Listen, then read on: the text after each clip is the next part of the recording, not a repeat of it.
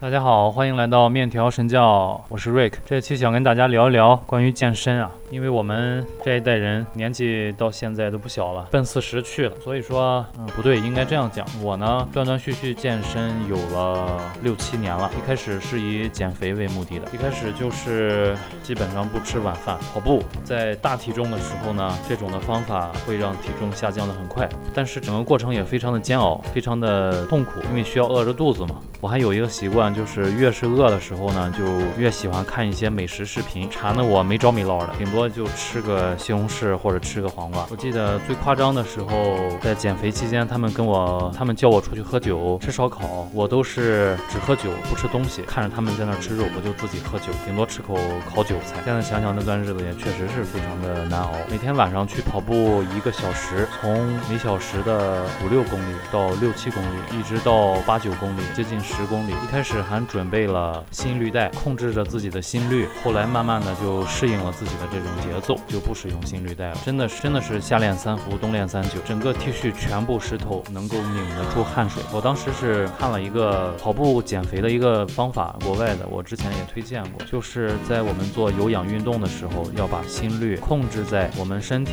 最高心率减去我的年龄。比如说我的最高心率是一百八，当时我是三十岁，那么我就将我的最高心率保持在一百五，一百五每分钟心跳一百五十次。如果呢，最近半年有受伤啊、感冒啊之类的，那可能又要减五次，减五次。这样的话，大概就维持在一百四左右。这种的心率呢，就是指你在跑步的时候可以不用大口喘粗气，而且能够不费力的说话。这个方法一开始真的是非常的管用，大量消耗脂肪。随着后来体重达到了一个平台期之后呢，单做有氧运动就不能够减轻脂肪了。但是我这个跑步还是坚持了好几年。跑步会让人上瘾的，大脑会分泌一种多巴胺，能够让人身心愉悦。而且跑步能清空人的思维，能够让人专注的去考虑一些事情，减轻人的压力。跑步还能够很有效的塑造你的形体，让你的身体变得更流线型。跑步还能够增加你的心肺功能。总之，跑步只有一个坏处，就是你的膝盖可能会受不了，其他的都是好处。后来我就发现自己到了一个特别。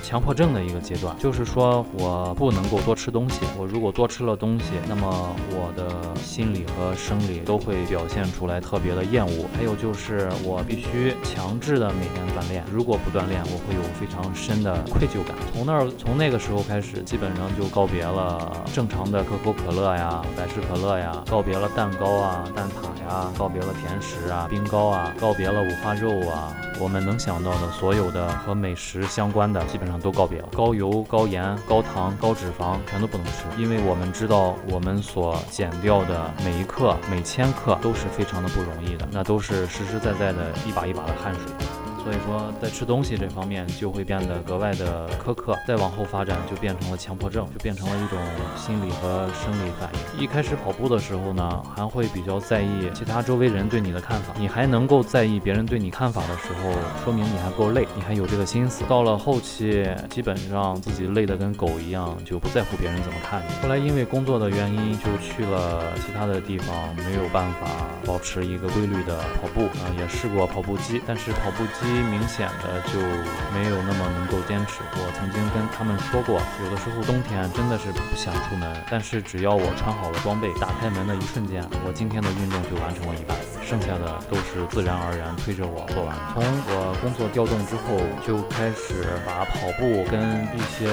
有氧的 HIT 运动结合起来，比如说四十分钟的跑步，半个小时的 HIT。发现 HIT 也是一个特别消耗热量的一种有氧运动，跟跑步差不太多，但是比跑跑步所要维持的这个心率呢，HIT 比较高，效果是差不多的。它可能比跑步还要更有效一点，但是前提就是仍然要控制住饮食，然后保持住锻炼的时间长度。再后来就加入了力量训练，呃，哑铃，包括这个卷腹。哑铃和卷腹的加入呢，就使得我呃从一个原来只做有氧训练的这么一个阶段，一下子迈入到可以做无氧运动，可以做一些力量训练。有氧和无氧结合呢，让我成成。功的踏过了一个很长的平台期，然后进入到一个新的阶段。这期间呢，也是跟朋友们学呀、探讨呀，自己看了很多的教程啊、国外的资料啊，就是说应该怎么运动啊。应该怎么跑步啊，关于跑鞋的选择，关于护膝的选择，关于蓝牙耳机的选择，关于运动软件的选择，各种运动装备。我觉得运动装备是一个督促大家保持坚持运动的一个很好的鞭策。因为我花钱去买了这个装备呢，我就非常的跃跃欲试，想穿上它去试一试。后来呢，我的 HIT 运动又增加了，又增加了难度，嗯，就是变成了跑步，然后加上每天五组那种高难度的 HIT，包括芭比跳啊、俯卧撑啊，加上弓子箭步蹲啊之类的。再后来就我把这种的高强度的 HIT 呢，就再后来实际上是我又到了一个对我的体重比较满意的一个时期之后，体脂率大概保持在二十以内，十八左右。呃，就因就又进入到这么一个平台期之后呢，基本上这个高难度的 hit 能够连续做五组到六组，一开始只能做三组到四组吧，慢慢的就是体能跟上来了，五组到六组没有问题之后，再加上一些这个哑铃运动啊、卷腹啊，就维持在十八到二十。再后来这个我就觉得那个 hit 运动有点太过复杂，而且呢，我觉得当时的目标已经从这个减脂应该往增肌方向发展。所以说，我就把这个有氧运动尽可能的给减少，跑步的频率啊，做 HIT 的频率都减少，而且增加了更多的无氧运动，就是这些力量训练，包括卷腹和深蹲，然后再加上俯卧撑。我记得当时卷腹和深蹲基本上每天能做四百多个卷腹，四百多个深蹲，再加上一百多个俯卧撑，这个也维持了很长一段时间。但是当时又进入到一个瓶颈期，就是发现自己的肌肉并没有得。到意想当中的呃增加，所以又开始学习询问，嗯，得到答案就是说应该要增加重量，而不是增加数量。然后就到了现在这样，就是把数量减少，然后增加负重，继续做这个深蹲跟卷腹，然后再加上一些扩胸的运动，划船啊，还有引体向上啊都加上。引体向上是我从小到大的